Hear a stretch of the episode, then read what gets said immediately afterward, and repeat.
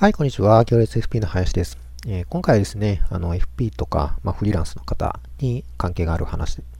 になるんですけども、あの個人事業税っていうのがありまして、あのまあ、ご存知の方も多いかなと思うんですけども、まあ、その概要とですね、えー位置づけとか、まあ、注意点、対策みたいなのをちょっと話をしてみたいかなと思います。はい。で、個人事業税なんですけれども、初めての方はちょっと聞き慣れない税金かなと思います。で、これはですね、あの事業活動をするにあたって、まあ、行政サービスを利用するかなと思うんですけれども、その、まあ、行政公共サービスですね、の、えー、と利用料というふうな位置づけ、えーだと思われます。あんまりね、詳しい説明はネットを検索したりとかしても、ないんですよね。で、えまあ、法人とかもその法人事業税っていうのがあるんですけれども、まあ、法人はですね、その活動で、えー公共サービスをたくさん使うというふうなところがありますんで、まあ、個人も個人事業主っていうことで、えーま、法人に近い扱いということで、ま、そこの個人事業の税という意味で個人事業税がま課されていると。いうようなところですね。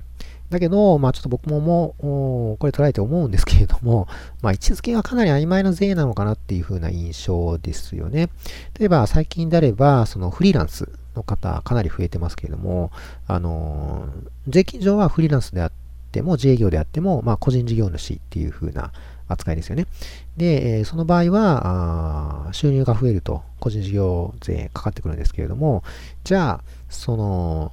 例えばフリーランスで請け負ってやってるような方がですね、サラリーマンと比較して、その公共サービスをより多く使っているかって言われたら、ちょっと疑問符つきますよね。それ一緒じゃないっていう話で、で、サラリーマンの方は、当然その組織に所属、会社に所属してますので、まあ、その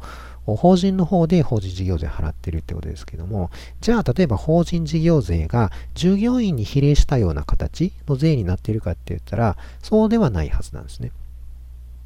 ってことはですよ、そのフリーランスになった途端に、まあ、個人個人に、えー一律の、まあ、後で言いますけど5%なんですけども、課される税っていうのは、ちょっとやりすぎな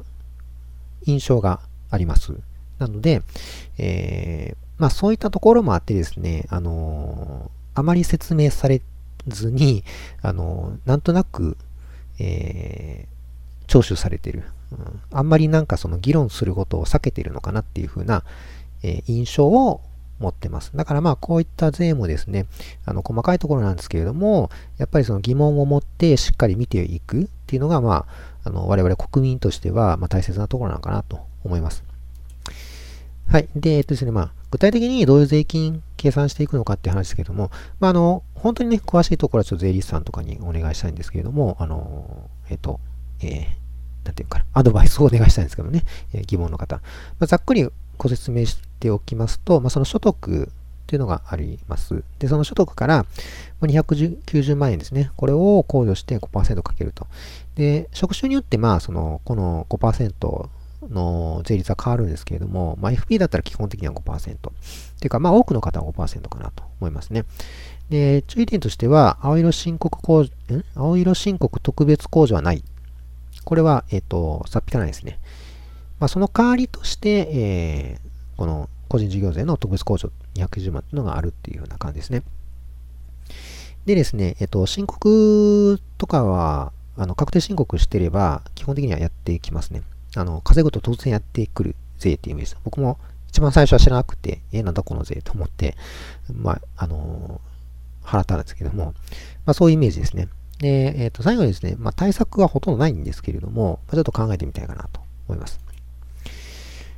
はい。で、えっ、と、計算の手順ですね。これざ、これもざっくりしてますので、あの、細かいところはね、えっ、と、ご自身で調べていただきたいんですけども、まずその総収入があってですね、ここから必要経費引きます。で、そこからさらにですね、えっ、と、せえー事業先住者給与額ですね、を引きます。で、えー所得金額というのが出てますので、この所得金額から、あさらにま前年以前のですね、損失、繰り越しがあれば、それも控除して、でさらに、え事業主控除額っていうのがありますんで、これは290万ですね。だからまあ、あの必要経費引くっていうのは、まあ普通、あのどこでもやる話だと思うんですけども、えーで、あと、先牛者にね、先先住者、先住者の給与も引くと。それはまあ所得っていうのはこれは普通だと思うんですけども、そこからですね、あの、まあこれを引くってことですね、事業主控除はここがまあ、あちょっと変わってるところになりますので、まあこれに、で、この計算最後終わったら税率をかけまして、で、税額になるというような形ですね。はい。なので、ざっくり言うとですね、まあ、所得から事業主控除290万を引いたものに対して税率5%ですよというふうな形ですね。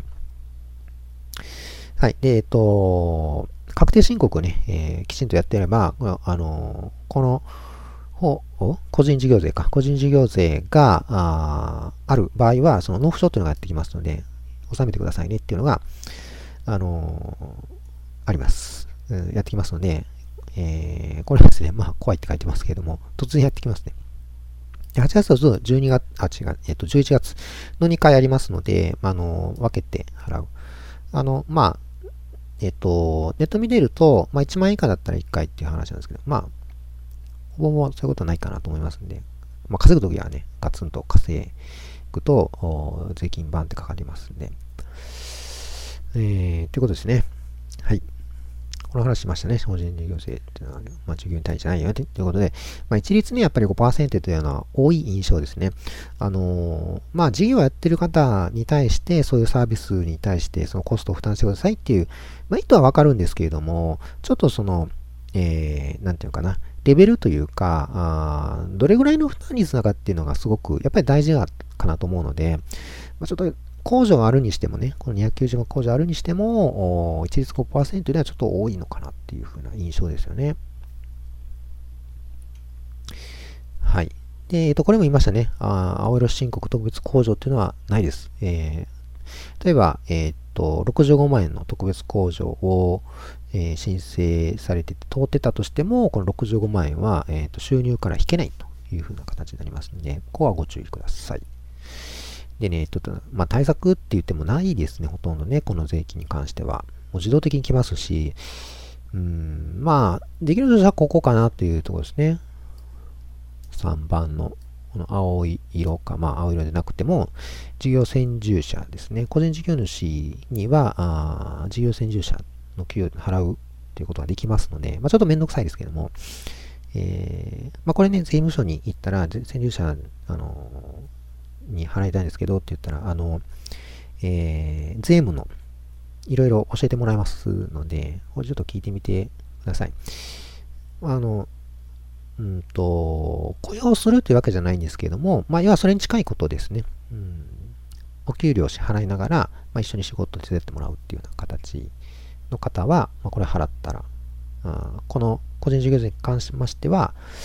えー、その分さっ引くっていう形になりますので、えっ、と、事業先住者はですね、あの、これは給与所得者になりますんで、えー、個人事業税かからないです。だからまあそっちに回すっていう手もありますね。ただまあ、あの、税金って個人事業税だけじゃないので、まあその他もろもろのですね、税金、えー、とか社会保険料とかも加味しながら、ちょっと、うん、最適なところを探っていくしかないのかなっていうようなところですね。あとはまあもう一つあるとしたら、まあ必要経費なんですけども、まあこれちょっと闇雲に使うわけいかないですよね。必要経費なんで、あの、これあくまでも出ていく金額になりますから、うーん、どうかなと いうふうなところですよね。あの、節税のために経費いっぱい使ってて、経費がさんでしまったら手元のお金なくなっちゃいますんで、それ本末転倒ですよね。だからちょっとその辺も考えると、ちょっと必要経費で対策っていうのもちょっとおかしいな話だとは思うんですよね。であと、まあ、その、事業に使ってないものも、その必要経費にするっていうのは、それはもうちょっと、あの、脱税に、の行為になりますんで、まあ、それは良くないですよね。だから、あくまでも事業に使うっていう経費、まあ、これはちょっともう、あの、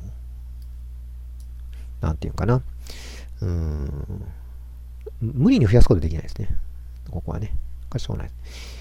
だからやっぱこうかなっていうところですけども、まあ、あんまり、えー、対策っていう対策ないですね。ということで、まあ、しょうがないんですけれども、あの、まあですね、ちょっと駆け出しの方は、あの、収入がね、少なかったら、この個人事業税っていうのはまだ払ってない方、おられるかもしれないですけれども、あのいずれ払うことになる税金だと思いますので、まあ、ぜひですね、こういうのを覚えておいてもらったらいいかなと思います。はい、ということで、えー、と今回の話以上になりますけれども、またね、別の動画でお会いできたら嬉しいかなと思います。はい、ということで、えー、以上になります。どうも最後までありがとうございました。